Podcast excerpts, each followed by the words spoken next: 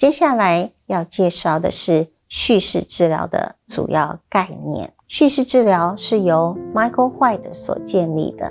他认为，个人根据强势的故事建构生活的意义，并且把这些意义当作真理。叙事治疗的焦点会放在倾听当事人的故事，找到让当事人感到丰富的人生。会运用问句来引导当事人进行探索，并且也协助当事人了解问题对他生活的影响。我们协助当事人将生命的故事从社会的主流的叙述取向区分开来，创造属于自己的故事。叙事智商认为，个体能主动地建构他的经验，赋予其意义。而叙事或故事提供一个架构来组织我们的生活和人际关系，以及意义的诉说。故事影响着一个人的生活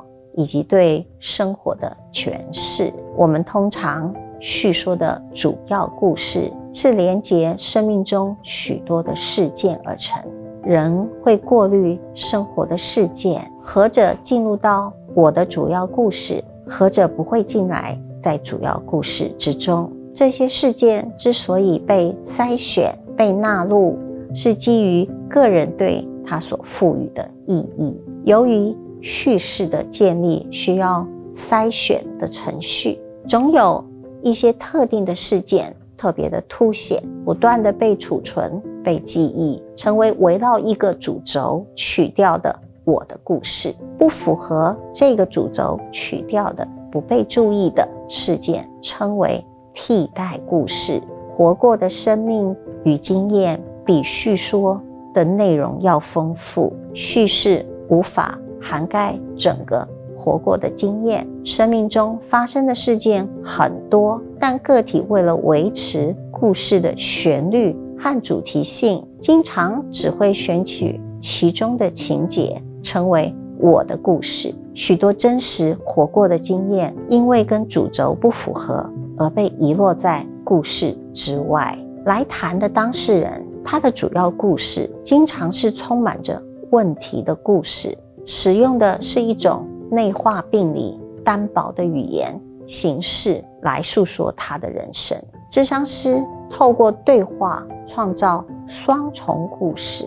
相信生命中有其他的部分，虽然没有被描述，但是仍然存在着许多的可能性。治疗师的职责是与当事人共同寻求新的事件，创造新的故事诉说，并且赋予新的生命意义。一旦替代的故事可以纳入当事人的生命故事的曲调之一的时候，即使是充满。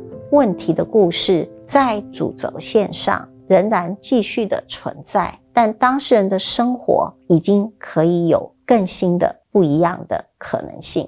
叙事治疗的世界观是一种生活方式，反映在助人的智商工作上头。他会不断的反思，并且努力的寻找一切的方法，以支持合作的、社会公平的、当地的。独特的脉络的，而不是制式的思考的标签的普遍的不具脉络的专家知识。